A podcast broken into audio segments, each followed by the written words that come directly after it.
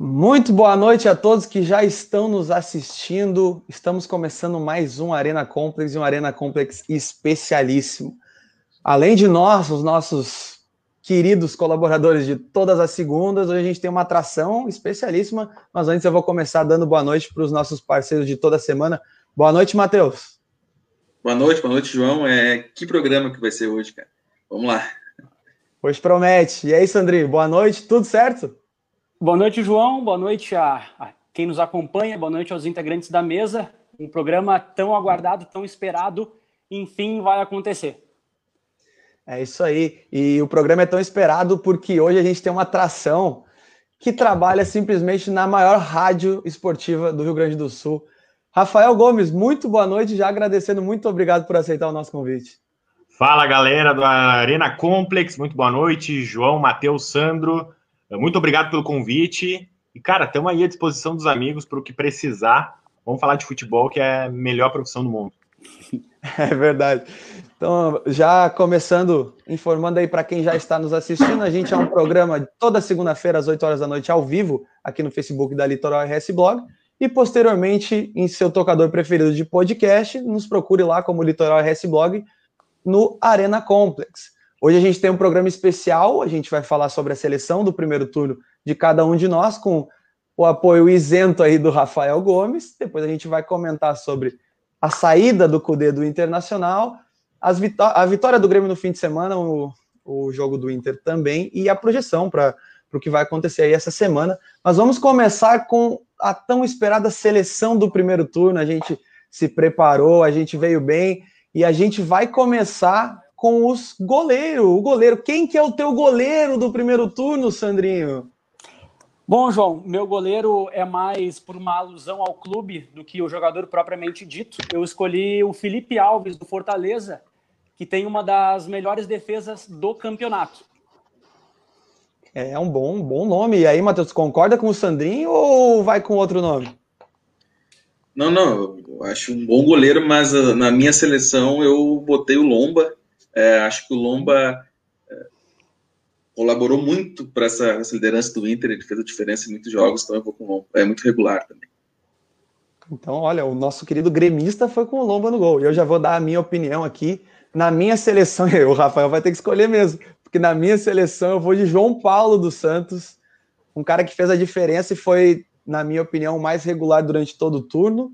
Ele fez defesas difíceis, ele ajudou o Santos a estar lá no topo quando estava, e quando o Santos decaiu, ele continuou mantendo o seu nível. Então, para mim, é o João Paulo dos Santos. Ei, Rafael, qual que é a tua opinião? Desempata essa parada. Uh, é muito difícil esse papel de comentarista. Eu tô aqui querendo votar, querendo falar também.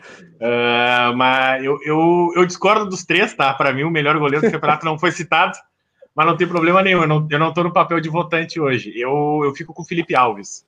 Eu acho que ele foi mais exigido. Acho que o sistema do Fortaleza Cara, o Fortaleza tem o Paulão na zaga, não vamos longe, gurizada. Uh, é, ele tá numa boa fase, ele tá assim, mas ele é um zagueiro limitado.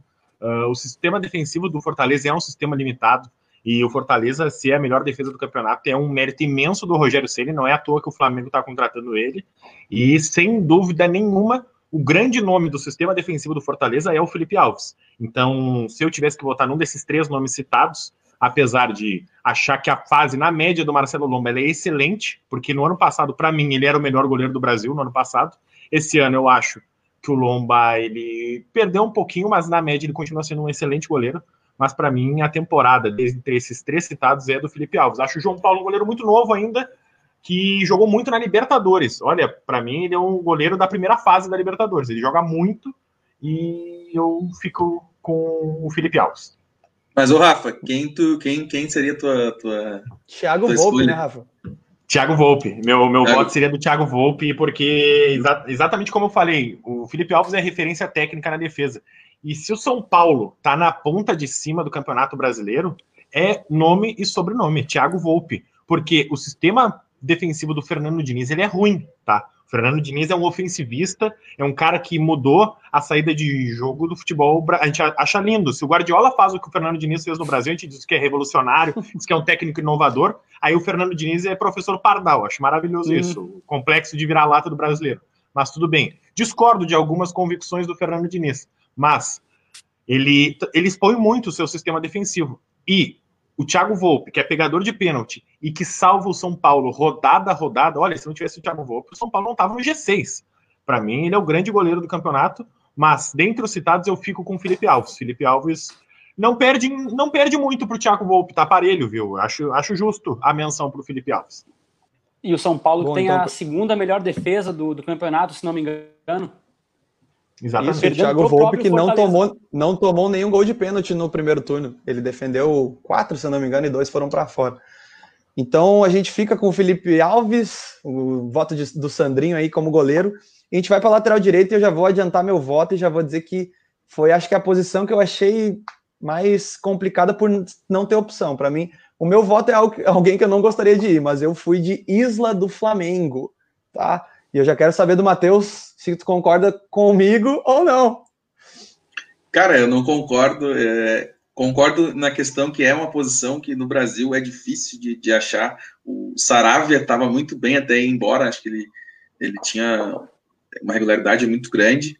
É, mas eu, uh, eu vou de Orejuela. Eu acho Orejuela hoje o melhor lateral direito do país, mesmo, eu gosto, é, eu gosto mesmo ele não jogando tantos jogos, né? Porque o Grêmio costuma é, agora revezar mas eu acho que enquanto esteve em campo, mesmo naquela fase ruim que ele estava há pouco tempo atrás, ele era o, talvez a válvula de escape ali. Então eu fico com o Orejuela.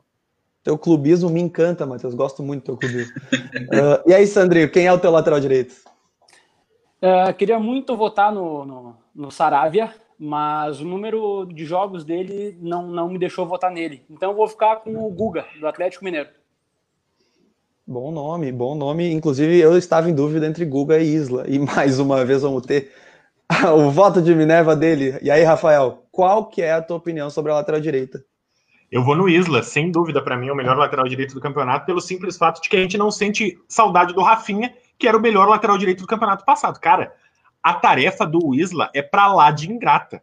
Uh, eu assisti pessoalmente o pior jogo do Isla no campeonato, que foi contra o Inter, onde ele falha é. nos, dois jogos, nos dois jogos do Internacional. Mas a média dele, o Isla vem de uma temporada pesada na Europa, chega, farda e não sai mais do time. O Flamengo tem um milhão de problemas de lesão de coronavírus, ele não deixa o time.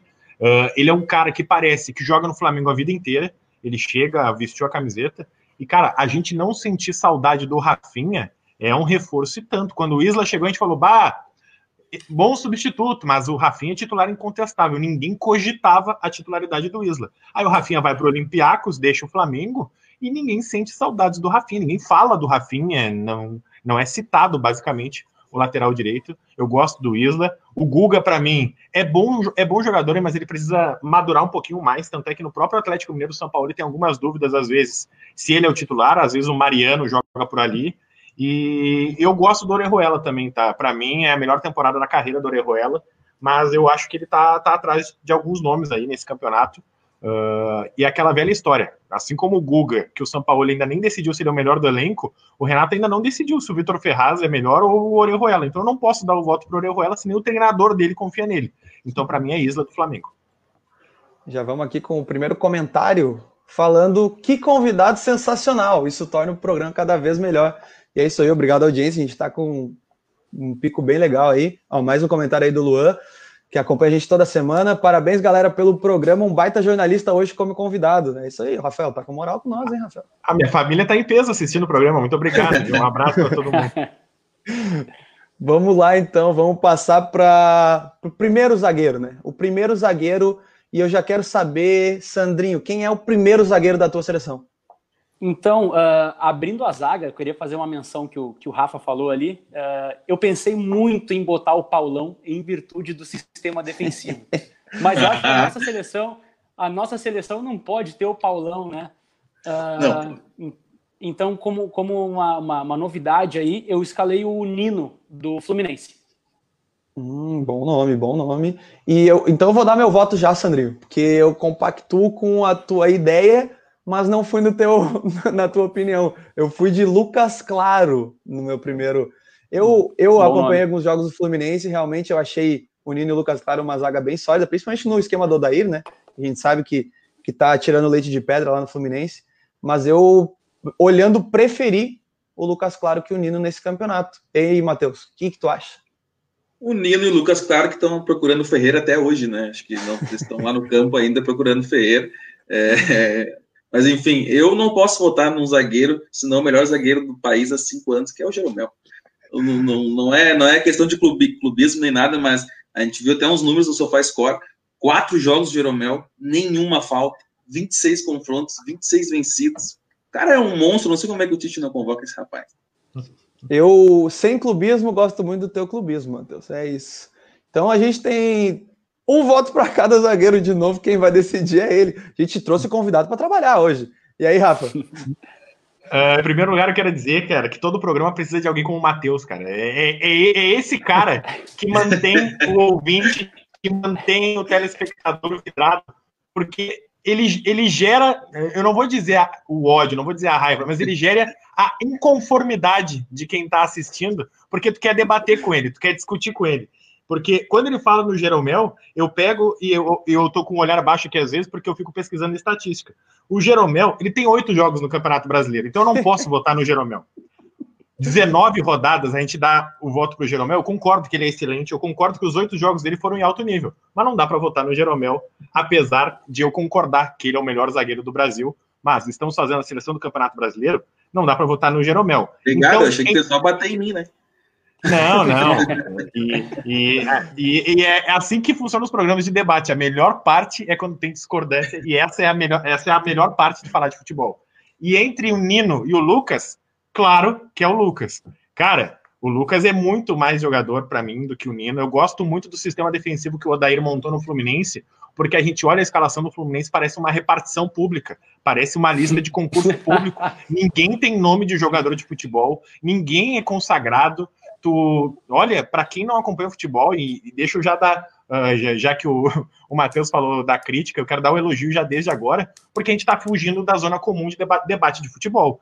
Quem elogia Nino, quem elogia Lucas Claro, assiste muito mais futebol do que a média do futebol brasileiro. Ninguém assiste o jogo do Fluminense quem não é tarado por futebol que nem nós. Então, já vou deixar o elogio desde já, e eu voto no Lucas Claro, entre esses nomes os citados, apesar de admirar o Jeromel, mas eu gosto muito do sistema de eleição de votos da revista Placar, onde eles são muito criteriosos com os votos, onde eles deram 10 para o Zico, deram 10 para o Pelé, deram 10 para o Neymar, deram 10 para o Ronaldinho, mas eles não deram tantas notas 10 assim na vida deles. Eu gosto disso. E no sistema da Placar, tu tem que ter jogado mais de 60%, agora me falha a memória, é 60 ou 70%, acho que é 70, mais de 70% dos jogos. Então, para a gente começar a pensar em alguém na seleção do campeonato, essa pessoa tem que ter jogado pelo menos 12, 13, 12, 13 jogos dos 19. Então, para mim, esse é um critério importante na nossa seleção do campeonato. Eu fico com o Lucas Claro. É, só fazendo uma então, observação, o meu goleiro. Gente... Ô, Sandrinho, só o meu goleiro... rapidamente.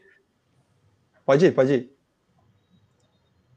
Eu queria avisar que o meu goleiro ia ser o Hugo do Flamengo, porém ele tinha nove jogos, algo assim. Metade. Uh, no primeiro turno. Aí e, e, aí, e aí eu optei pelo Felipe Alves.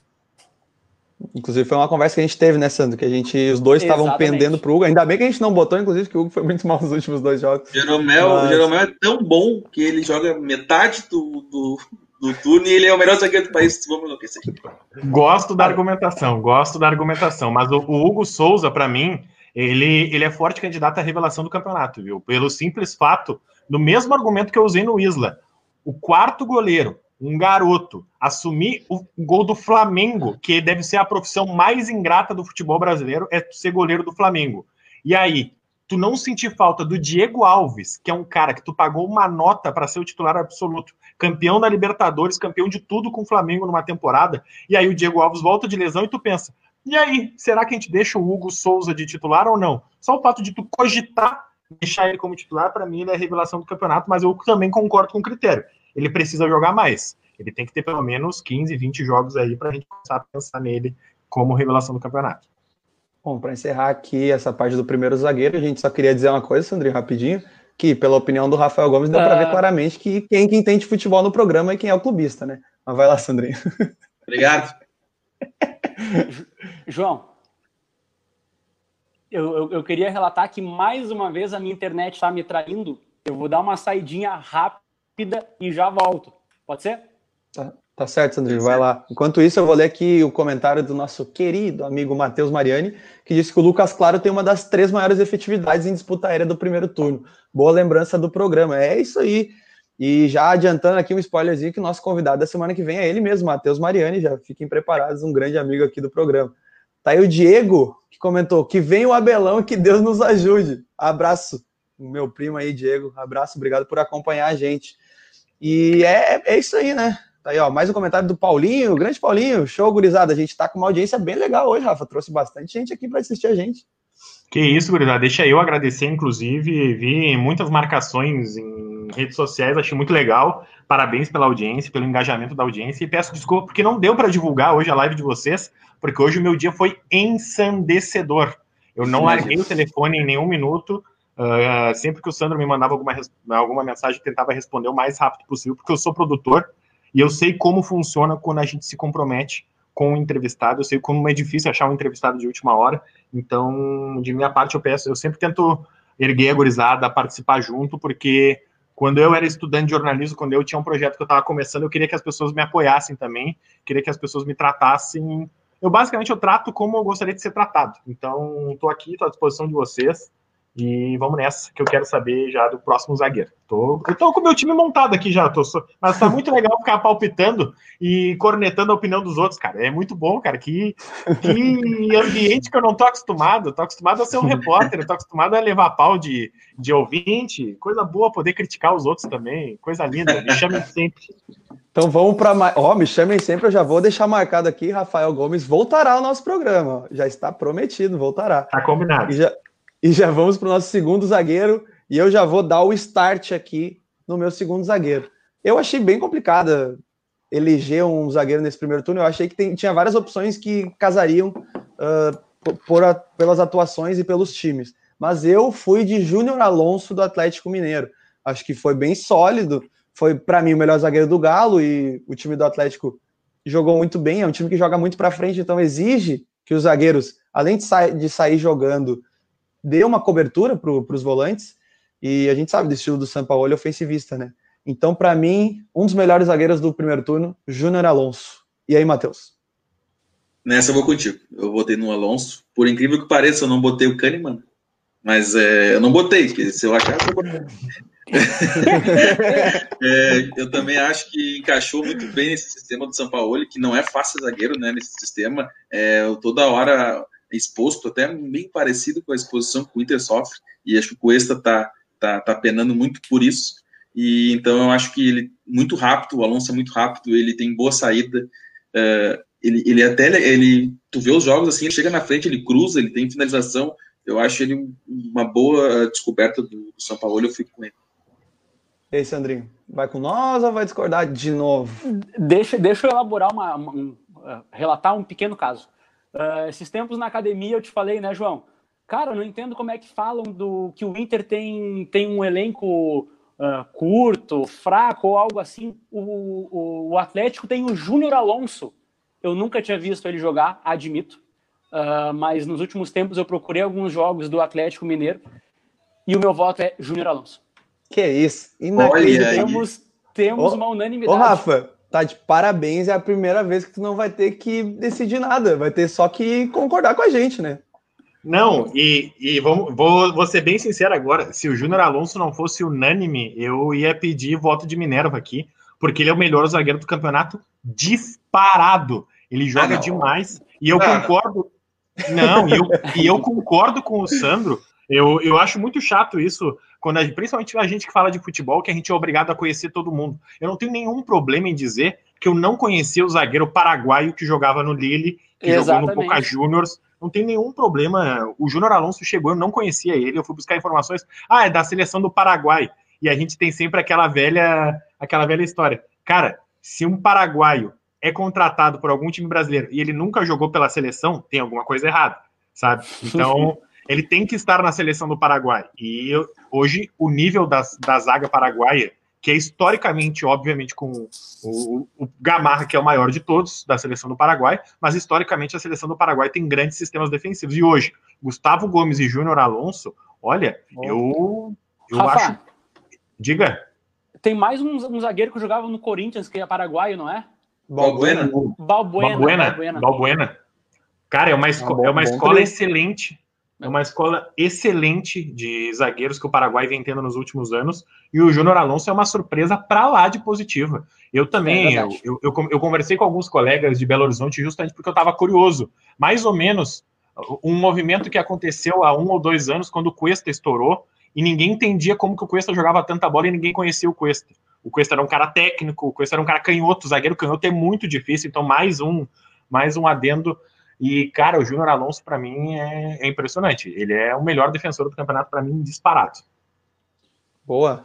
Além de a gente concordar entre a gente mesmo, o convidado concordou com a gente. Então, que momento, que momento. Isso Então não, isso não mais foi um co- combinado, hein? Não foi combinado. Já estamos aí com mais comentário do João Abel, outro parceiro aqui da gente. Que o Sabino, que fez quatro gols no campeonato, foi o homem que derrubou o Cudê e precisa ser lembrado como um dos melhores zagueiros da competição. Ah, e E o outro pior é que- quase não gosta do clubismo, né? Não, e o pior é que, cara, o Sabino é um bom zagueiro, cara. Bom zagueiro. Bom Não para zagueiro. ser escolhido da seleção, na minha opinião, mas ele é um bom zagueiro. Apenas um bom zagueiro. ganhou, ele ganhou do Cuesta por cima, que é difícil. Depois desse olhar do Rafael, acho que a gente vai passar, a gente vai passar pela lateral esquerda, né? E aí eu acho que a gente tá indo para mais uma unanimidade. Eu acho que se não for unânime, eu já já boto aqui que a minha indignação, porque eu já vou dizer meu voto e eu já espero que vocês concordem comigo, porque se alguém não votou no Guilherme Arana como o melhor lateral esquerdo da competição, eu, eu já não sei, eu acho que eu não entendo mais de futebol. E aí, quem que votou, Sandrinho? Ah, rapidamente, vou, vou fugir um pouquinho. Eu acabei de receber uma mensagem aqui. Ah, manda um oi para tua irmã que está te assistindo ao vivo direto de Boston. Então, Ô, louco. um oi e um beijo para Vivi Lívia Medina, nós, está nos assistindo aí. Um beijão Diretamente de Boston. Que isso? diretamente de Boston. Um beijo e saudades. Então, Ai, vamos ao. e, e tu é um sortudo, Sandro. Eu tenho duas irmãs, nenhuma nunca me assistiu. Parabéns. Mas nesse programa elas vão te assistir. Se não nesse, no próximo. Então, E aí, Sandrinho, lateral esquerdo? Então vamos ao meu, meu lateral esquerdo mais por fanatismo e, e gostei dos números, cara, dele. Ah, eu vou ficar com o Reinaldo, do São Paulo. Que isso, cara. Bom, aí eu vou até dizer que o, o Cadu falou que chegou, até porque o Cadu é nosso lateral esquerdo acima do peso. E o Carlos Rodrigo, cheguei, meus consagrados. Então, um abraço para todos que estão chegando e nos vendo. Abraço, cachorro. E aí a Lívia Medina, diretamente de Boston, comentando também. Tá aí ela. Lívia E aí, Medina, que Matheus? agora é, é Schultz? Que que é? É, É, E aí, eu, Matheus? o, o Reinaldo, que é o Amaral, né? Tem o olho do Amaral, né? Acho É, que é Olhinho isso. meio pra baixo. Eu até peguei o, o Reinaldo no Cartola, essa rodada.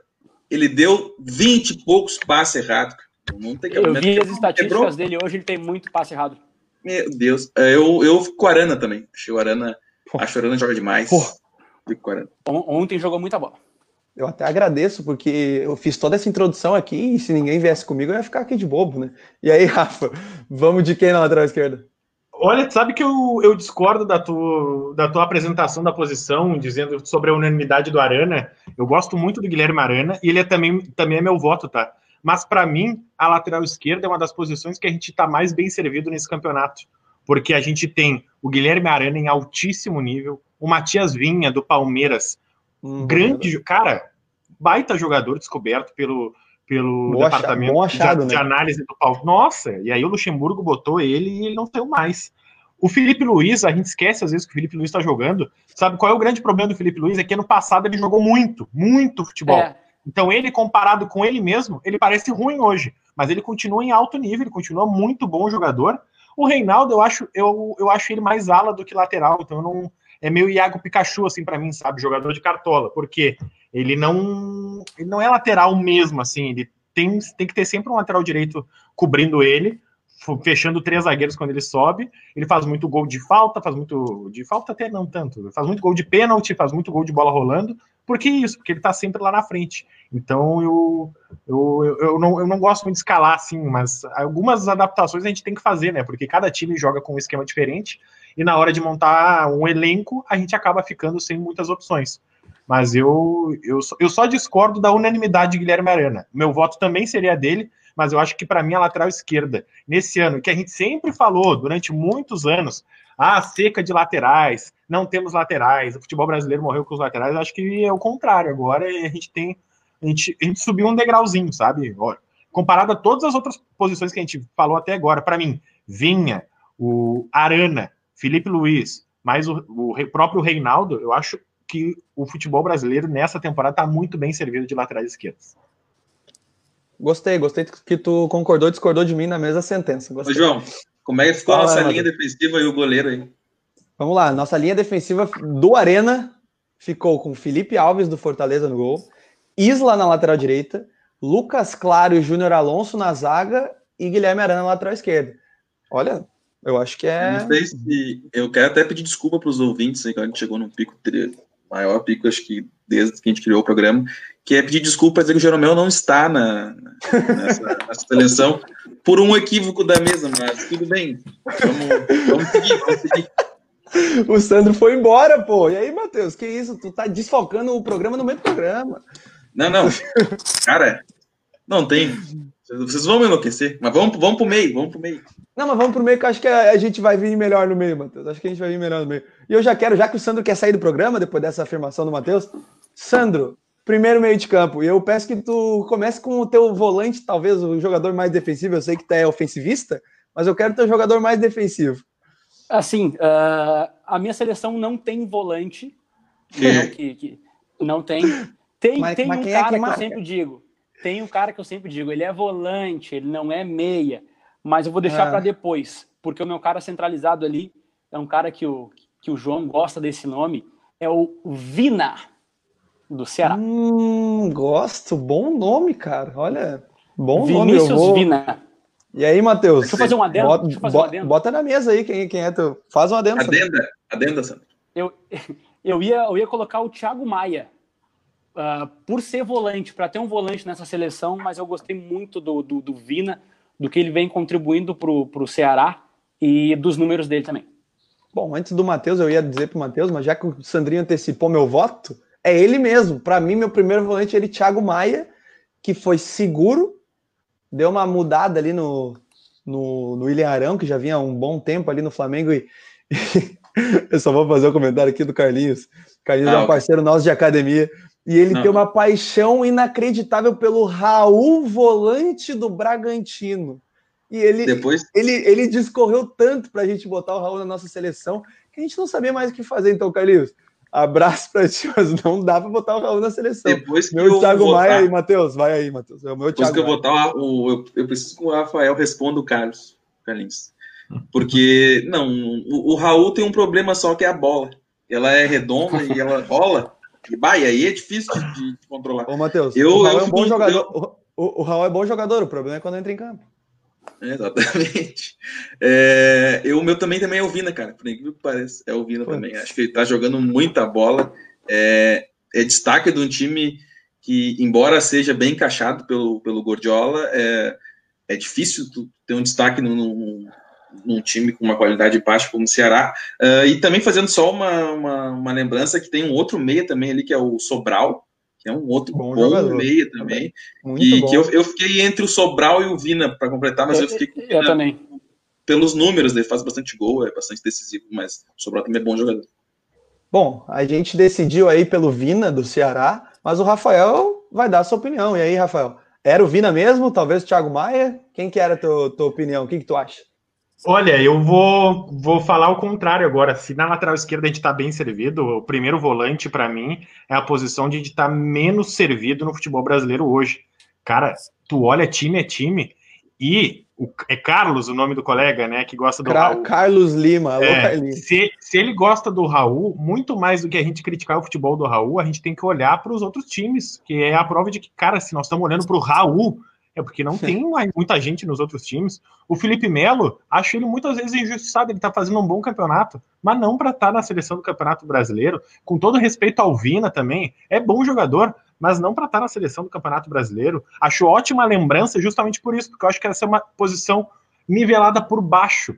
Uh, eu votaria no Thiago Maia, mas o Vina não tá muito atrás. Olha isso, cara. O Vina não tá atrás do Thiago Maia, que a gente tá dizendo isso. Acho que tá bem votado. E a, acho até simbólico ter um jogador do Ceará, que é um time que faz uma campanha média para boa nesse momento no campeonato, mostrando justamente como tá difícil ter um bom primeiro volante nesse campeonato brasileiro, porque a gente olha, o Inter não tem um bom primeiro volante, o Grêmio não tem um bom primeiro volante, e talvez seja a posição onde o Flamengo, o próprio Thiago Maia, ah, tá, é bom, mas aí não joga o Thiago Maia, joga o Arão, como bem falamos. Eu tenho, eu tenho um amigo flamenguista que ele, ele diz que o nome do William Arão é William Anão, que é o que ele fala toda vez que ele vê a escalação do William, ele, ah, não. Então, cara, então.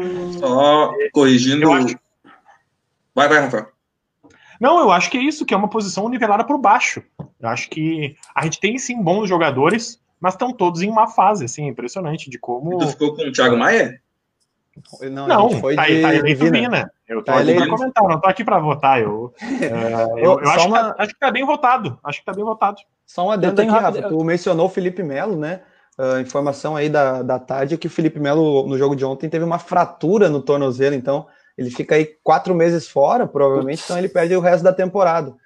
Então, é, vamos, ó, vamos e... ver, quem sabe o, o, Palmeiras tem bons, bons jogadores por ali. O Patrick de Paula começou muito bem o campeonato. O Gabriel Menino jogou por vezes ali, mas eles acabaram não tendo sequência, acabaram não aguentando a pressão, talvez. O Gabriel Menino até acabou convocado para a seleção, jogando na direita, sendo que ele não joga quase nunca na direita, enfim.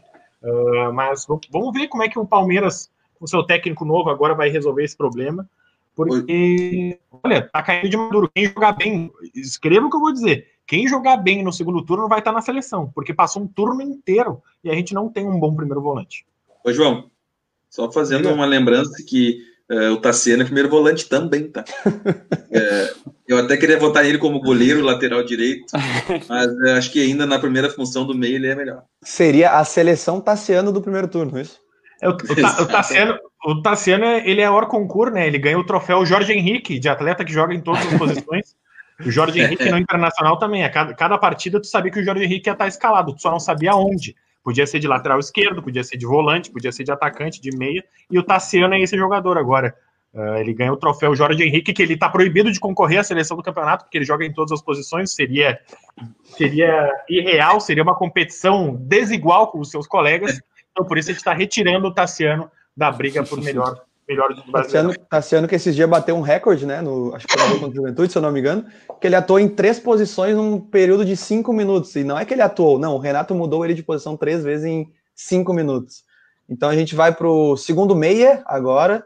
E eu vou abrir o meu voto já. E como vocês estão vendo aqui atrás de mim, eu vou sem clubismo, tá?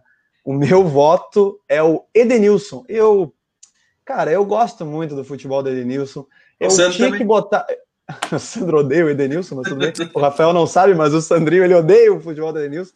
E a gente, gremista, discute com ele que o Edenilson é bom jogador. Então, eu gosto muito do futebol do Edenilson. Eu acho que É por isso foi... que eu amo o clubismo, cara. Quando um Colorado consegue odiar um dos melhores jogadores do seu time, é um motivo que eu que tem que ter o Matheus, tem que ter o Sandro no programa, cara. Tem que ter caras identificados por isso, porque senão a gente não tem a loucura do torcedor. Isso é loucura do torcedor, tu entende? O Matheus votar no Jeromel e o Sandro detestar o Edenilson, é isso que sustenta um programa de futebol. A loucura do torcedor. Muito obrigado pelo convite. Lembrando os nossos ouvintes que o Rafael Gomes está é, dizendo que é uma loucura eu votar no Jeromel para seleção. O Jeromel para a seleção do primeiro turno. Não vem separar o vídeo e eleger lá no final, quando o Jeromel jogar as 19 rodadas do segundo turno e o Grêmio for para o G3, para o G4. Não. Seleção do primeiro turno é loucura. É, mas Ainda bem que... aquela editada, né, João? Aquela editadinha. Ah, aquela que a gente faz para tentar engajar o vídeo, né? Aquela, aquela a gente vai fazer.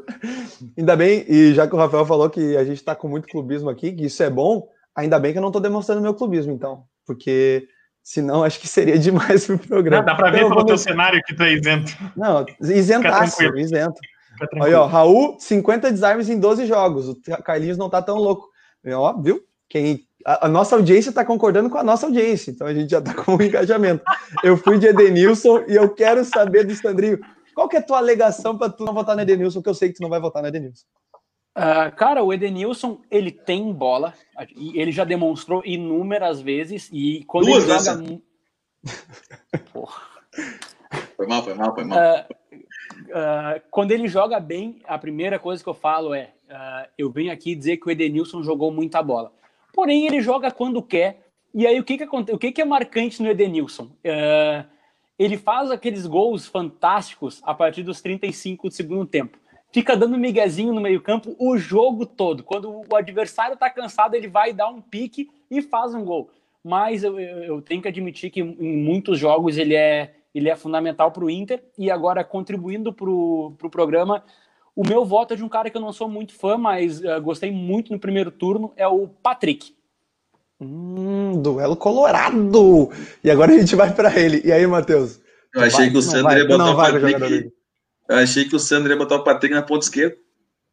Ele gosta, ele gosta. Uh, eu, Everton Ribeiro. Pô. De volante? Não, não, não. Meu time, meu time não tem volante. É. Eu sou discípulo do Cudê e do. Não, o Cudê tem, tem um uso. Eu sou discípulo do São Paulo, jogo com três. eu, já, eu já vou adiantar que não sei se a gente vai bugar esses votos aí. Mas o Everton vamos, Ribeiro tá vamos. na ponta para mim, hein? O Everton e... Ribeiro tá lá na ponta. Ah, mas então é o seguinte: se todos votaram no Everton Ribeiro, é, então a gente troca para não ficar. Porque senão eu vou votar no Everton Ribeiro nessa e vocês no Everton Ribeiro na outra. É, tu tem algum outro meia? Eu, é que meu outro meia é o Galhardo, entendeu? Pô, que não jogou aí, na meia em nenhum, nenhum momento, mas tudo bem. Fala isso para eles, Rafa. Fala isso para eles, pelo amor de Deus. Não, é que é o seguinte. É... Pô, o Galhardo é meu meia também, pô. É para encaixar, o, pra encaixar o Galhardo no, no seleção, tipo, tá de meia, porque centroavante é o Pedro. Não, mas então, é... então, então vamos combinar o seguinte: a gente faz um 4-3-3. A gente está reclamando aqui do, da, do, do, baixo número de, de, atletas no meio de campo. A gente elege três jogadores no meio de campo. O, o Vina está eleito, a gente tem duas vagas. E a gente tem três vagas no ataque. A gente faz uma adaptaçãozinha ali, mas recuar o Galhardo para o meio de campo, bah, não dá, gurizada. Não, não fica. E o Everton Ribeiro é muito, bem mais meio que o Galhardo. O meu, o, o meu, então, o meu, o meu outro meia é o Everton Ribeiro também. Depois do Patrick é o Everton Ribeiro. É. Ah, então já que é. eu fui é, não, deslegitimado aqui no programa, eu, eu tiro o Galhardo da minha seleção. Eu tiro é, eu tiro o Galhardo da minha seleção. Foda-se, vou tirar o Galhardo seleção. o clubismo é bom, né, cara? O artilheiro do campeonato vai ficar de fora. Quem? O artilheiro do campeonato nós vamos deixar de fora. Mas é que eu quero botar ele na meia. E você não quer não, deixar. Pode botar. pode botar, fica tranquilo. Eu tô aqui para provocar.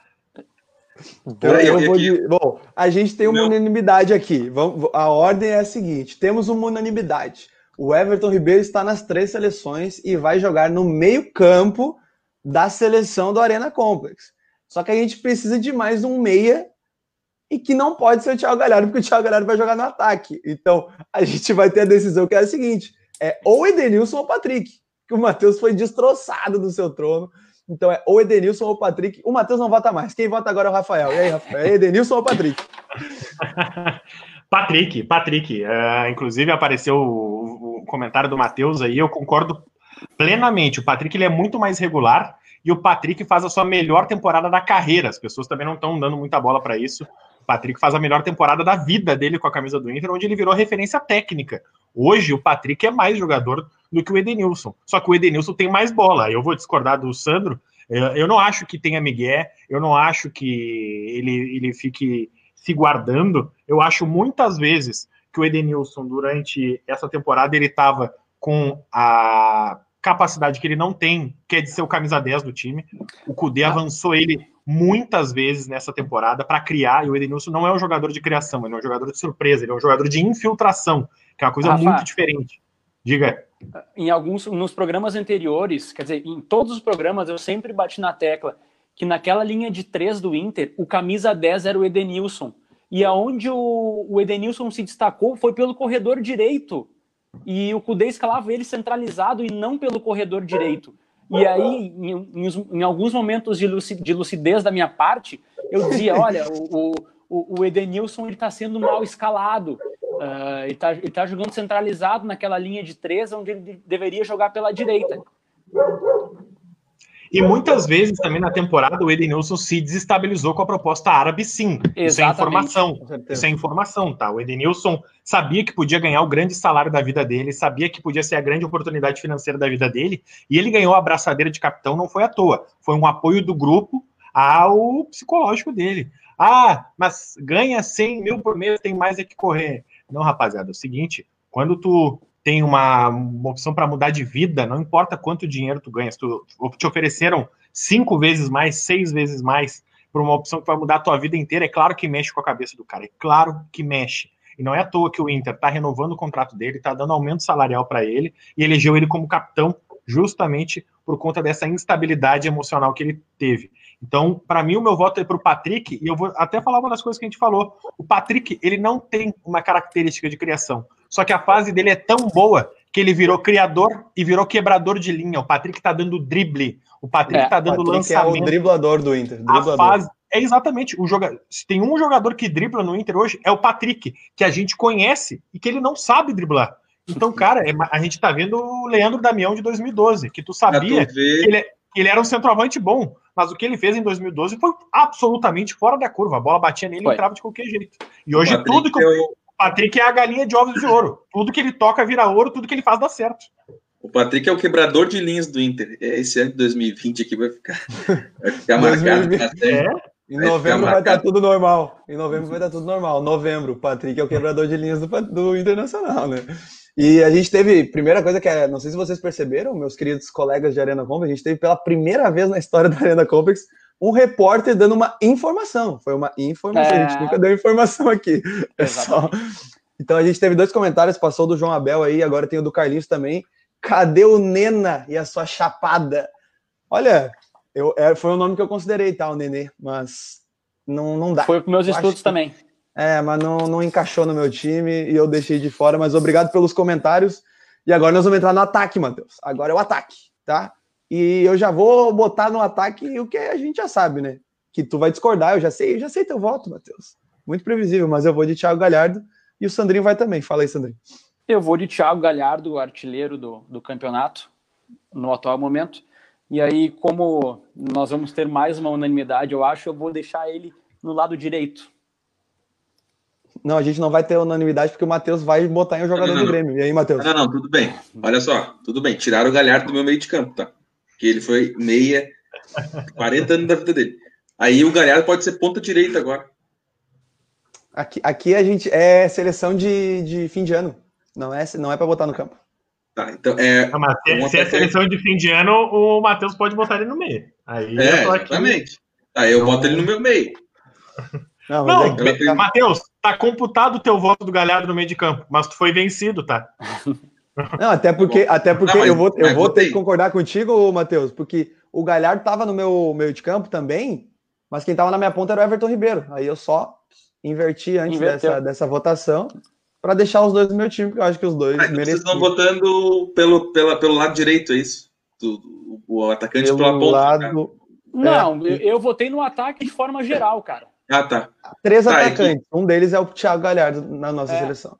Ah, na, por, pelo lado direito eu voto no Marinho. Né? Tá, tudo bem. Até porque o Marinho já tá no outro lado da minha seleção. É, vamos... esperando, da minha, da esperando minha também. que não vale. Não, vale, só que o Marinho é unanimidade, acho, do outro lado da seleção.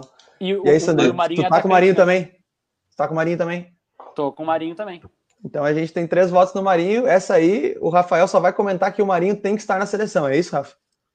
Eu, ele tá na minha seleção. Eu concordo. Se o Santos tá brigando por G6, está fazendo. O Sampaoli mudou o jeito de jogar do Marinho no ano passado e, e, ele não virou um jogador de um treinador, né? Mas deixa, deixa eu, vou, eu vou fazer um, um, adendo então. O Marinho joga mais pelo lado direito do que pelo lado esquerdo no é. Santos.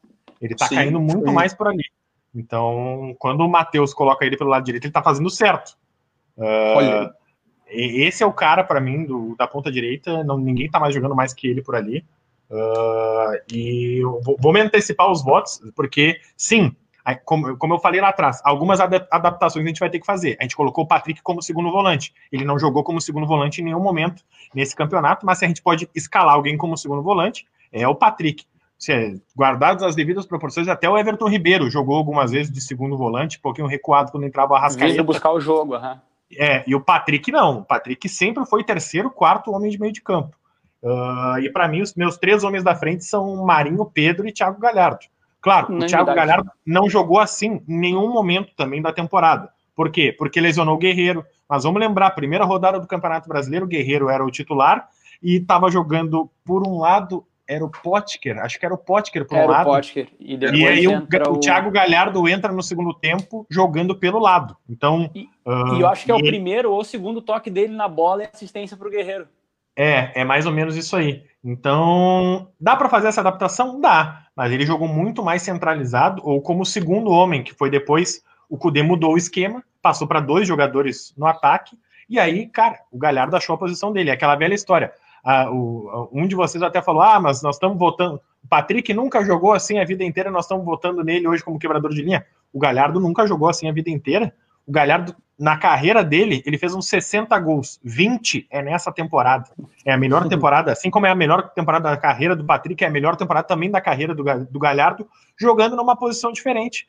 Que assim como o Diego Souza, que foi volante, virou meia, depois foi para ponta, virou segundo volante, era, virou segundo volante, hoje é centroavante, ele aprendeu a jogar. Thiago Galhardo aprendeu a mudar de posição. A vida inteira jogou de meia? Jogou de meia. Hoje ele é atacante. E olha, se o Abel Braga vier e colocar o Thiago Galhardo no meio de campo, tá tudo errado.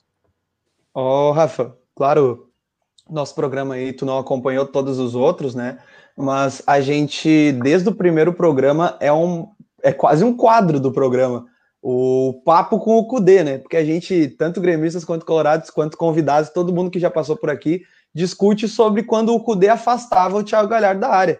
Que a gente sabe que quanto mais perto o Thiago Galhardo está da, da área, mais perigoso ele é. E quando o Thiago Galhardo descambou a fazer gol, artilheiro do campeonato, a bola batia nele e entrava, o Cudê começou a recuar ele. Isso claramente foi um erro do Cudê, e a gente discutiu isso muitas vezes. Então, vou concordar contigo, o Thiago Galhardo jogou muito mais de, de, atacante, de centroavante. E eu também vou concordar contigo que o meu trio ofensivo também é Marinho, Thiago Galhardo e Pedro. Eu vou passar a palavra aí para o Matheus o do Sandrinho também é, mas eu sei que o Matheus não é. Tem um, uma mudança. E aí, Matheus, qual que é? Não, é que eu, eu não posso deixar o Galhardo fora. Eu tenho que ser isento, como eu sempre sou. E, então, não posso deixar o artilheiro do campeonato com 14 gols. Acho que é 15 é, gols. Por aí. Fora, 15 gols. eu botaria, eu, eu, botaria, eu botaria ele no meio porque eu queria achar um espaço para o Pedro, porque para mim o Pedro é o melhor centroavante do país. Para mim o Pedro é, é, diferenciado, é muito mais jogador que o Galhardo, embora o momento do Galhardo seja ótimo. Mas eu não posso deixar o artilheiro e o melhor jogador do primeiro turno, provavelmente vai ser o Galhardo, fora. Então eu vou tirar o Pedro, vou botar o Galhardo. E eu na, na, ponta, ponta esquerda. Quem que tá na ponta esquerda? Ele. Eu é sei quem tá. É o Ken. Pra mim é o Ken. Hum, boa. Agora, agora, agora eu fui, agora eu fui pego de surpresa. Eu achei que o eu PP tava aí há muito tempo. que ia vir o PP e eu tava pronto para defender o Matheus. Eu ia dizer, Apareceu cara, a fotinho do PP ali. Não, eu, eu tava pronto para defender ele, porque ele tá escalando o Thiago Galhardo na dele como centroavante. Ele tirou o Pedro, o que eu acho um voto muito difícil, mas corajoso pra caramba, porque o Thiago Galhardo tá, jogou como centroavante. Se ele tá disputando posição com alguém, a gente tá adaptando essa seleção. É com o Pedro. E aí ele falou: e eu preciso abrir o, espaço na ponta esquerda para ele. E aí eu fui assinar embaixo e ele falou: Keno. E aí eu joguei a caneta fora e eu não. Ah, eu acho não, que o é. melhor, melhor extremo esquerdo do país é o PP, com certeza. Assim, com certeza, é... com certeza. Mas, mas no brasileiro mas ele está sem parceria. O Exatamente. Renato tá, achou o time, faz duas, três rodadas que o Renato achou o time, e o PP, coitado, o PP tava morrendo de fome no time do Grêmio, porque é, tá tendo que resolver tudo sozinho.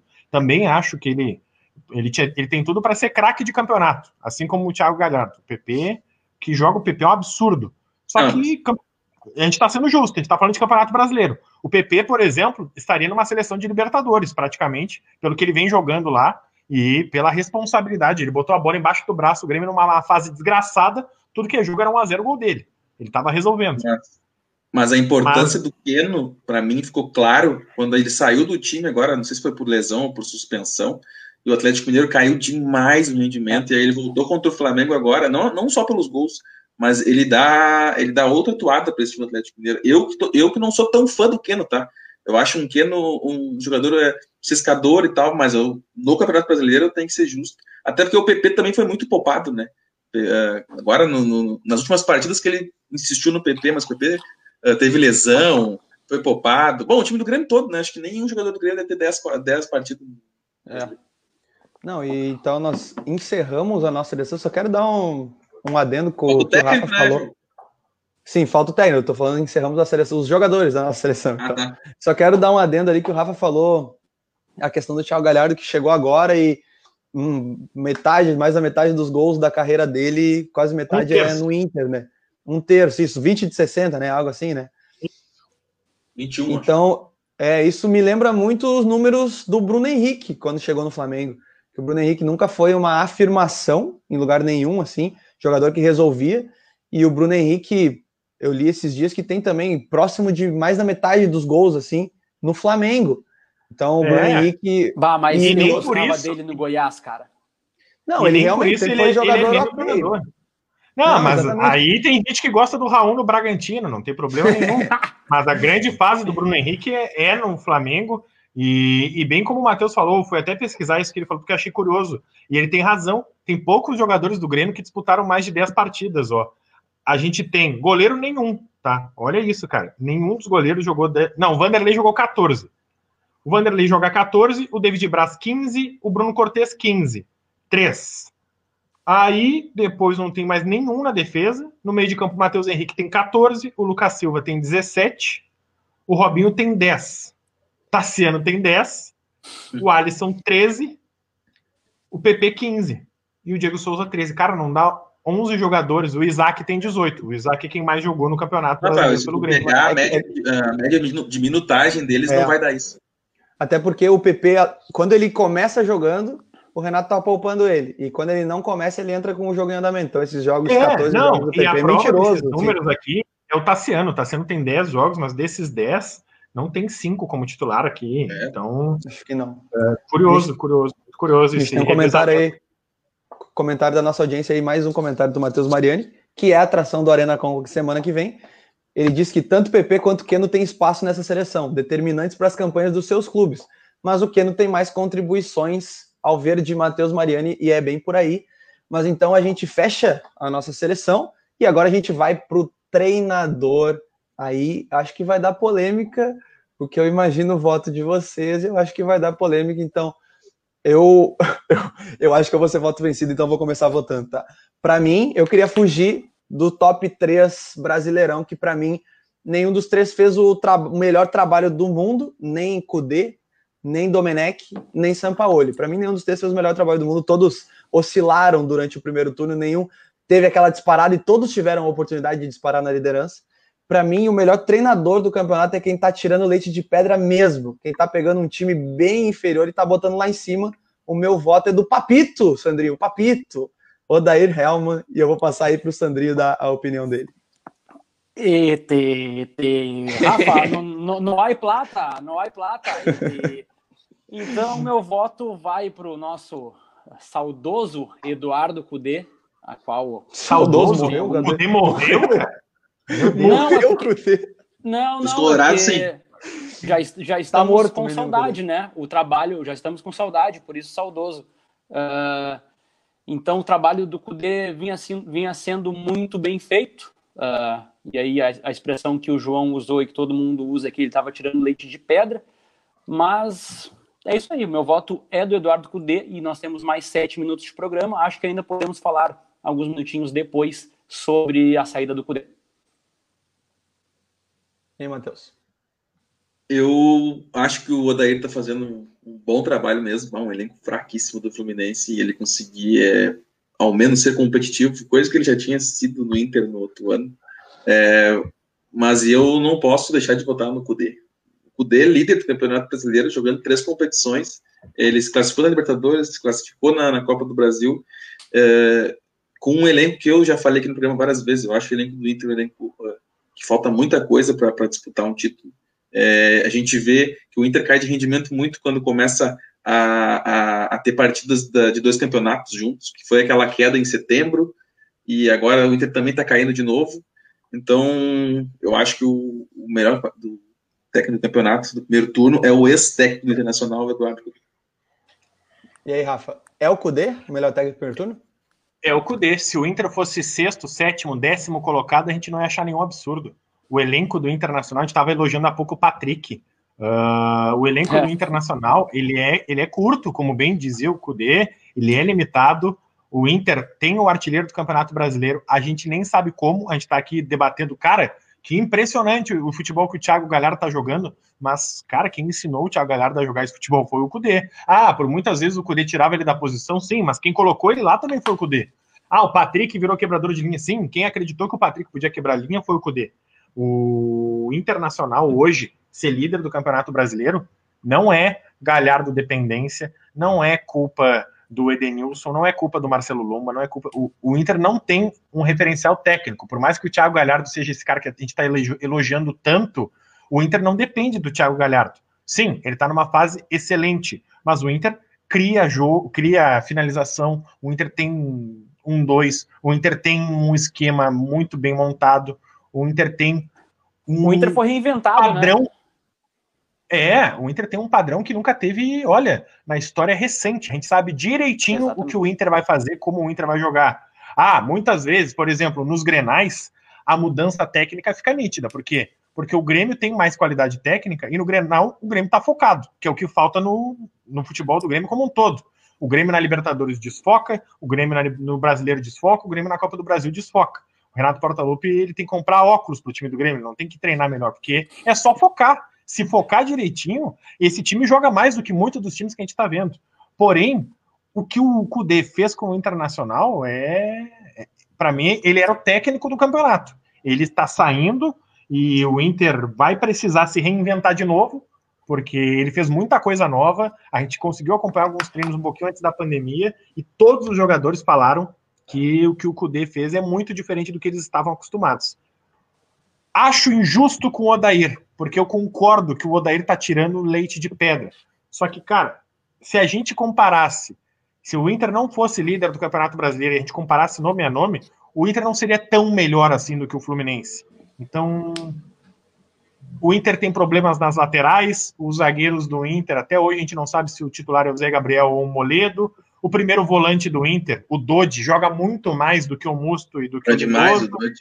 Então, sabe, a gente precisa uh, ser honesto. lembrando o... que o Dodi pode assinar pré-contrato, hein? Ele está em litígio Mateus, lá para renovar com o Fluminense. E lembrando que o Dodi fez a base no Grêmio, tá? E foi, não foi aproveitado. Babi também. é. Mas, mas então, sim, mas então a gente fecha a nossa seleção, a gente tem poucos minutos aí. Eu vou só repassá-la rapidamente. A nossa seleção ficou com Felipe Alves no gol, Isla, Lucas Claro, Júnior Alonso e Guilherme Arana. No meio de campo, polêmico meio de campo, a gente teve Vina e Patrick e Everton Ribeiro armando. E na frente a gente teve Marinho, Thiago Galhardo e Pedro. Quem comanda isso é o Eduardo Cudê. Então a gente vai fazer rapidamente aqui, a gente quer informar para nossa audiência que hoje a gente fez um programa especial a gente teve um convidado para lá de especial, que é o Rafa, que foi muito gente boa com a gente, que aceitou. Então a gente tem um programa especial, a gente não falou da, da rodada, mas semana que vem a gente volta tudo ao, normal. Mas a gente quer comentar rapidamente, aproveitar o Rafa aqui, os dois, três minutos que seja que o Rafa ainda tem, para comentar sobre a saída do Cudê, né? Que o Rafa trabalhou o dia inteiro uh, em torno disso. Então, uma breve, breve opinião e um breve resumo aí do que, do que tu pôde ver no dia de hoje, Rafa? Como é que foi o dia de hoje? Foi corrido, né? Foi, foi. Inclusive, desculpa aí a galera. Eu sei que a, a carinha não é das melhores, mas hoje ela tá mais cansada que o normal. Era. Eu, eu comecei a trabalhar na informação do Eduardo Cudeira às 7h15 da manhã, porque foi quando o Celta anunciou a saída do Oscar Garcia, porque o Cudê tinha deixado bem claro que ele não ia negociar com o Celta enquanto o Celta tivesse treinador. E aí, no primeiro horário da manhã na Europa, o Celta demitiu o treinador. E aí, graças a Deus, eu estava acordado já. E aí eu pensei, com, com todo o poder da palavra, ferrou, para não dizer outra coisa. E, cara, comecei a mandar mensagem, fazer ligação, acordei dirigente, acordei. Olha, acordei muita fonte hoje, mandei mensagem. Eu, eu, eu sempre brinco, né? Que o repórter. Não, não, não existe o repórter mais competente, existe o repórter mais chato que é quem liga mais, quem está mais atrás, quem manda mais mensagem, normalmente é quem consegue as informações. Não tem isso, ah, o queridinho. Por isso que não. tu tá aqui no programa, porque a gente te encheu o saco. É isso aí, meu, e tem que ser chato, viu? Eu dou essa dica para todo mundo: quem não é visto não é lembrado, quem não incomoda não, não vai ter as mesmas oportunidades. Então, cara, foi um dia muito intenso, porque eu, eu aprendi uma coisa no futebol, nesses. Estou quase 10 anos trabalhando com futebol. Uh, futebol é bang bang sem mocinho, tá? Então, as duas. Essa história ela tá com dois lados. Uh, o Kudê quer vilanizar o Inter e o Inter quer vilanizar o Kudê. Não tem mocinho, tá? É só, é só, porque tá todo mundo lutando pelos seus interesses. O Cudê, sim, recebeu uma proposta do Celta, uma proposta da Europa e uma proposta de plano de carreira na Espanha. Gurizada, para qualquer treinador que nunca treinou na Europa, fosse, fosse o Odair Helman que recebesse uma proposta do Celta, ele também iria. Fosse o Renato Portaluppi, talvez o Renato não, porque o Renato é um cara que acredita que não precisa ir para a Europa.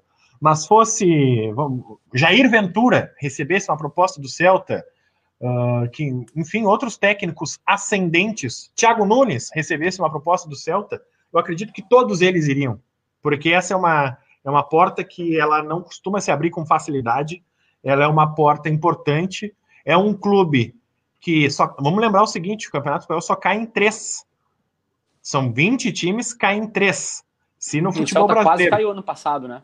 Exatamente, mas o Celta está tá aí né? há oito tá tá aí tá oito anos na primeira divisão, brigando para se sustentar e está se sustentando. E prometeram contratações para o Eduardo Cudê. Hoje se falava na Espanha que o jogador pretendido era o Mandzukic. Cara, Mandzukic. tu tenta contratar o Abel Hernandes no Inter, aí tu vai para o Celta, que é um time muito inferior se comparado a todos. Eu acredito hoje, inclusive, que o Inter é mais time que o Celta. Só que lá se ganha em euro e lá tu tem uma Europa inteira para ir atrás de jogador. E aí tu tem o Mandzukic para pensar no teu projeto de reconstrução. Olha, não, realmente, dá para trabalhar a longo prazo com mais recurso do que tem. E, mas o Celta não é, não é mau time, viu? Quem fala que o Celta, o Celta tá mal treinado, o Oscar Garcia salvou ano passado do rebaixamento, não estava conseguindo. Então, eu acho que sim. Uh, o Cudê abandonou um projeto, porque o que ele pediu no Inter foi um projeto. Ele ganhou um projeto. Ninguém chegaria depois de uma temporada claudicante do Odair Helman, com o Zé Ricardo, o sonho do Zé Ricardo era um contrato de dois anos, o sonho do Lisca era um contrato de seis meses, ele teve três jogos. O sonho do Odair talvez fosse um contrato de dois anos. O Odair ganhou um contrato de um ano aos trancos e barrancos, olha, fazendo muita força para renovarem com ele. E aí o, o Cudê chega com tudo que ele pediu, contra seis membros de comissão técnica. Se a gente fala isso no futebol brasileiro, a gente diz, tá querendo trazer os bruxos, Pô, tá querendo empregar? Não, ninguém falou isso do Cudê. O Cudê fechava todos os treinos. Ah, é para enfrentar o São Luís de Juí. Não interessa. 10 minutos para a imprensa, o resto é fechado. E, cara, ele teve paciência da imprensa, sim. Qualquer outro treinador que escalasse o Musto o tempo todo ia receber muito mais crítica. Qualquer outro treinador que tirasse o Lindoso do time quando ele tirou ia receber crítica, sim. E o Cudê, ele teve tudo que ele pediu no Inter. Porém, chegou uma proposta para ele que era interessante, e não vamos ser desonesto também aqui e dizer que o Celta é mau time, que é isso, que é aquilo, não. Tu faz uma campanha boa no Celta, ano que vem tu tá no Vila Real, tu faz uma boa campanha no Vila Real, tu tá no Atlético de Madrid, que daqui a pouco vai acabar com o Simeone, tu entende? Ele tá pensando a longo prazo. Lá fala espanhol, lá fala a língua dele, ele não precisa não precisa se esforçar para nada. O mercado espanhol era o mercado que o Eduardo Cudê sempre sonhou em trabalhar. E, e, e, assim, foge de um, de, um, de um, momento de ebulição política no Inter, né? Que deve estar horrível trabalhar no Inter é, nesse momento. Horrível, horrível, gurizada. Tem mais essa é, Para mim, a, a, a, o pedido de demissão do Cudê é a maior prova para todo mundo que fala futebol e política não se misturam. Não, mas política de futebol, os caras nem sabem o que é isso. Cara, o Cudê sabia tudo. Só para ter noção, hoje, os quatro candidatos à presidência do Inter ligaram com o Cudê, conven tentando convencer o Cudê a ficar apresentando o projeto.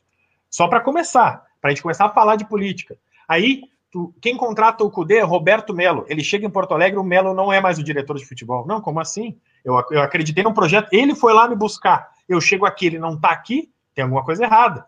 Aí, não, vamos com, vamos, é o Alessandro Barcelos, o homem de confiança agora, é a ele que tu vai te reportar e com ele que tu vai conversar. Demitido também, sai para concorrer à presidência contra o atual presidente, que foi o cara que mandou tu confiar no Alessandro Barcelos. Cara, o momento político do Inter, e olha, eu, eu não sou um crítico ferrenho do técnico do presidente Marcelo Medeiros, acho que ele fez muito mais do que ele podia com o Internacional, porque ele pegou um Inter quebrado Ele pegou um Inter sem ativo, ele pegou um Inter com dívida a curto prazo, ele pegou um elenco insuficiente, ele pegou muita coisa pela metade e ele ajudou a reconstruir. Assim como a gente falou que o Inter foi remodelado pelo Eduardo Cudê, o Medeiros ajudou a reconstruir o Inter. Mas o término de mandato do presidente Marcelo Medeiros é desastroso.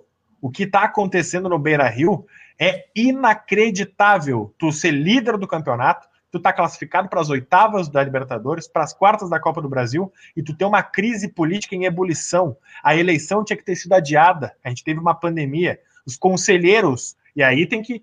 Aí, torcedor colorado que gosta, que é chato, que quer cuidar mesmo, vai atrás do conselheiro que não quis mudar a data da eleição, porque teve conselheiro que dizia que queria que o clube ficasse numa má fase para mudar a gestão, e para esse conselheiro estar tá na gestão ali na frente. Então, é conselheiro que não pensa no melhor para o clube, pensa no melhor para si. E é essa ebulição colorada que está explodindo lá no futebol, que está explodindo em Eduardo Cudê, que olha para o lado hoje e não vê ninguém do lado dele. Ele estava isolado. E eu vou ser bem sincero: se eu fosse Eduardo Cudê e recebesse a proposta do Celta, eu também sairia. Eu não ficaria no Internacional. Porém, eu ter, se eu pedir alguma coisa para quem me trouxe, eu teria lealdade a essa pessoa. Só que quem trouxe ele não está mais lá no Inter. Se o Roberto Melo tivesse hoje no Inter e o Cudê saísse, eu ia criticar a saída do Cudê, porque o Melo fez de tudo para o Cudê vir para o Inter.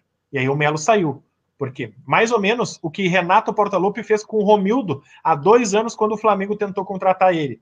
O Flamengo ofereceu um caminhão de dinheiro para o Renato, ofereceu uma pá de contratação. E o Renato foi lá e foi leal ao Romildo, que apostou nele quando ninguém mais apostava. E ele falou, e o próprio Romildo e o Renato depois liberou essa conversa, dizendo que o fico dele para o Grêmio era uma lealdade a Romildo Bolzan. O Cudê hoje, ele não tinha a quem ser leal no Inter. Então, eu não vilanizo o Eduardo Cudê, mas não tiro nenhuma responsabilidade de Marcelo Medeiros. Para mim, tá todo mundo errado nessa história. E para o time ser líder do Campeonato Brasileiro e ter tanto problema assim, uh, eu, eu começo a me preocupar com a vaga da Libertadores para o Inter do ano que vem. Eu acho que o Inter não é candidato ao título e acho que se ganhar a vaga direta tem que comemorar e muito, porque o que está acontecendo no bastidor prova que se o, o, o, Inter hoje parece a vaca em cima da árvore. Ninguém sabe como chegou lá, mas todo mundo sabe que vai cair. Pô, depois dessa opinião excelente que o Rafael trouxe aqui para nós, é bom, é, é, legal ter um repórter de verdade nesse programa, hein, Cruzado? Mas, ó, é bom, é bom, bom alguém gente... que fala sério de vez em quando. É, é bom, a gente não, não, não tem muito essa manha aí. É, Mas é muito... porque no bola, na gaúcha, eu não sou nunca o cara que fala sério. Aí vocês me convidam de que eu sou o cara que tá tudo errado. não, a gente, no Faltou... próximo programa, então, a gente vai sem, sem. É que hoje tinha pauta séria, né? No próximo programa, então, a gente não, já tá convidado pro próximo, a gente vem. Eu tuitei aqui agora há pouco, eu vou dar o bastidor para vocês. Eu não vi o jogo do Inter ontem, eu não vi o jogo do Grêmio. Eu tava de folga, porque pela lei do Ministério do Trabalho, a gente tem um final de semana de folga no mês. E, cara, no meu final de semana de folga, eu desligo de tudo. Eu tinha, inclusive, prometido a resposta pro Sandro, esqueci da resposta, eu não olhei o celular. Aí ele me mandou, eu, eu só mandei para ele, vamos fazer, vamos fazer. Anotei e desliguei o telefone, porque folga para mim é isso. E aí, ontem de noite, comecei a me reconectar, eu não estava nem em Porto Alegre, liguei para o meu colega, vou citar o nome dele aqui agora, Diori Vasconcelos, porque a gente faz isso, para a gente se municiar com os colegas. Falei, Diori, tu que assistiu o jogo do Inter aí, me conta o que, que eu preciso saber, amanhã eu tô no Inter. Ele, e aí o Diori assim, né, não teve nada, fica tranquilo. Não, o jogo, o Inter jogou bem, mas aí depois sentou em cima do resultado, o Curitiba veio, marcou, e aí depois o, o Cudê não conseguiu, tinha que ter tirado o Abel, tirou o Yuri Alberto, acabou perdendo algumas coisas ofensivas ali, mas depois também não admitiu muitos erros, mas dá uma olhada nos melhores momentos, dá uma olhada ali nas crônicas que foi um jogo chato, não, tu, não vai, tu não perdeu muita coisa, fica tranquilo. Não vai dar nada amanhã. Cara, isso nove da noite. Desliguei o telefone às nove da noite. Né? E graças a Deus tinha colocado o celular cedo a despertar, porque eu acordo muito cedo. E aí, cara, quando eu abri o olho, seis da manhã, e eu vi que tava tudo errado, e o Diori tinha me passado tudo. Eu, eu, cara, seis e meia eu mandei um áudio pro Diori. Filho da mãe! Pô, ainda bem que eu não confiei em ti, ainda bem que eu fui conferir, tava ralado hoje se dependesse de ti. Claro, o Diori não tem nenhuma culpa, cara, mas o jornalismo é isso. A gente tá, a gente tá acostumado com as coisas acontecerem em, momentos inesperados. Eu lembro muito, eu sempre cito essa, essa notícia que eu tava num plantão de Natal, 24 de dezembro. 24 de dezembro, gente, ninguém tá pensando em futebol. Tá todo mundo pensando onde é que tá a minha família? Eu quero conversar com eles, eu quero sentar, eu quero dar um abraço na minha filha, quero ir no meu. E aí o Grêmio me anuncia o Dida. No meio do nada, cara. O meu, era dia 24, 8 da noite, e o Grêmio anuncia o Dida, novo goleiro do Grêmio. O presidente Ninguém disse que era presente de Natal, né? Ninguém cogitava o Dida, ninguém imaginava. O Dida estava na portuguesa, as pessoas estavam dizendo que ele ia se aposentar, e aí o cara veio pro Grêmio. Então, cara, acontece um monte de coisa que a gente nem imagina. Então era isso, cara. Era ontem, 10 da noite, e tava tudo bem no Inter. Agora são 9 da noite, o Inter não tem mais técnico, tá com o Abel Braga contratado, só que com medo da repercussão, não anunciou o Abel Braga. E eu já tô começando a ficar com medo de que o Inter volte atrás, como já voltou outras vezes. Todo mundo diz: ah, Luiz Vini Pires anunciou o Cuca no Inter, o Cuca nunca veio, tá até hoje esperando no aeroporto. Coitado do Zini, Cuca estava contratado. Tava, tava. E aí avisaram, avisaram o Zini, olha, pode, o pres, eu, aí vocês vão pesquisar, não vou dizer quem foi. O presidente ligou para o Zini e disse, ó, pode dar aí, o Cuca é o técnico. Cara, qualquer presidente que me liga e diz uma informação, eu vou dar também. E aí claro. a repercussão negativa foi tão grande que ele voltou atrás. Os, o Cuca não embarcou, o Cuca foi até o aeroporto e aí recebeu o telefonema lá no Paraná e disse: Ó, não embarca, viu? Como nós não assinamos nada, vamos deixar assim. E eu nem lembro o que é que o Inter trouxe depois. E essas coisas acontecem. E se o Abel Braga não está anunciado a, a informação até agora... Do, a informação do momento, então, é que o Abel está fechado. Não, tá fechado. Fechado, quatro meses de contrato. Se ele for campeão de qualquer um dos três títulos, Copa Olha do Brasil, Libertadores ou campeonato, ou campeonato Brasileiro, o contrato dele é automaticamente renovado por mais um ano. Então, isso é outro essa cláusula, é por isso que estão escondendo, porque se essa cláusula no contrato realmente for assinada e a oposição, que é o que vai acontecer, tá? A oposição vai ganhar essa eleição do internacional. E aí a oposição se vê amarrada em um contrato, em um técnico que ela não quer, isso vai dar o que falar, isso vai dar problema. É óbvio que vai, porque a oposição queria manter Eduardo Cudê. Ninguém estava procurando o treinador. Tanto é que os três candidatos da oposição ligaram para o Cudê hoje. Então, e, e, eu vou trazer mais uma informação: o Abel Braga não é candidato de nenhum dos candidatos à oposição. Cristiano Pila, Alessandro Barcelos e José Aquino Flores de Camargo, os três candidatos hoje da oposição colorada, eles não querem Abel Braga como treinador do Inter. Então, se o Abel vier com um mandato tampão, e claro que o torcedor colorado vai torcer para que ele seja campeão, para que ele ganhe algum título. Claro que vai. Mas e aí? Aí ele vai ter um contrato renovado automaticamente com um chefe que vai ter sido eleito e não vai querer ele contratado. Cara, esse bastidor do Inter ainda vai dar muito o que vai. falar. Pô, então tá, né, cara? A gente. O Rafa tinha prometido pra gente que ia ficar meia horinha no nosso programa. O programa fluiu tão bem que a gente tá aqui. Ó, Carlos Medina aí, Sandrinho, para encerrar. Oposição também do MIG. E aí, Sandrinho?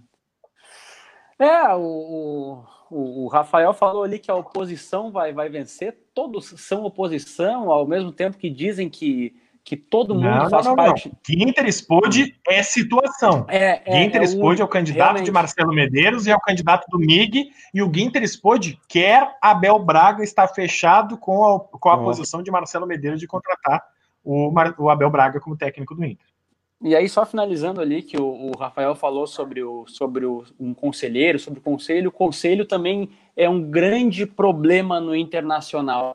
Uh, tem muita gente que pede antes a renovação do conselho do que do, do, do, presidente ou algo assim. Então, realmente, a situação do Inter é, é bem delicada. Bom, então, como encerrando o nosso programa, que era para durar uma hora, era para ter só meia hora de Rafael Gomes, a gente teve quase uma hora e quinze, a gente agradece muito por isso. Nosso programa hoje, já para informar para o Rafa, foi um programa histórico para a gente, a gente bateu todos os recordes de audiência que a gente já tinha batido até hoje, então a gente teve tanto audiência simultânea quanto audiência que passou aqui, muita gente viu a gente, então agradecer demais por tu estar aqui, Uh, a gente sabe que, pô, além do dia ter sido corrido, tu é um cara bem requisitado, tu é um repórter de um, uma, a maior rádio do Rio Grande do Sul esportiva, e pra gente que está começando agora, a gente nem, a gente não, até não te falou, mas a gente não tem formação de jornalismo, a gente gosta de falar mesmo porque a gente acha que entende alguma coisa de futebol. A gente é um grupo de amigos que trouxe esse projeto aí para começar ali no litoral que não tinha nada parecido, então a gente quis trazer uh, para o público e o público está aceitando bem. Esse é o nosso sétimo programa, se eu não me engano, e a gente já está com uma audiência bem legal. Então, agradecer a tua presença. Depois, quando a gente encerrar a live, a gente vai agradecer de novo em off mas agradecer a tua presença, agradecer todo mundo que acompanhou a gente e dizer que hoje a gente teve um programa especial, mas que semana que vem a gente volta ao normal, comentando os resultados da rodada e projetando. Hoje foi um programa especialíssimo e muito obrigado, Rafa, por estar aí com a gente e a gente se espera obrigado, te ver em uma próxima. Rapaziada, contem comigo, muito obrigado. Como eu falei, eu gosto. Não, eu, eu, eu nem pergunto o programa, eu não pergunto detalhe, eu não pergunto quem vai participar porque para mim isso não conta. Para mim, esse programa é igual a qualquer outro. Se eu fosse participar de um programa na Atlântida, na Gaúcha, eh, eu, eu quero, eu gosto de ter tempo, disponibilidade para poder me doar ao programa que está sendo. Se eu não tivesse tempo, não tivesse disponibilidade, eu ia falar com vocês com toda sinceridade, dizer, rapaziada, não vai dar, vamos marcar numa próxima. Uh, como eu disse, eu trato todo mundo como eu gostaria de ser tratado, então, para mim, pouco importa a formação de vocês, pouco importa quanto vocês têm de audiência. O que importa é que o programa foi muito divertido, foi muito engraçado. Desculpa se eu fiz algumas brincadeiras, se eu discordei de vocês para a gente brincar, para te dar um pouco de risada também. Muito obrigado pelas palavras, muito obrigado.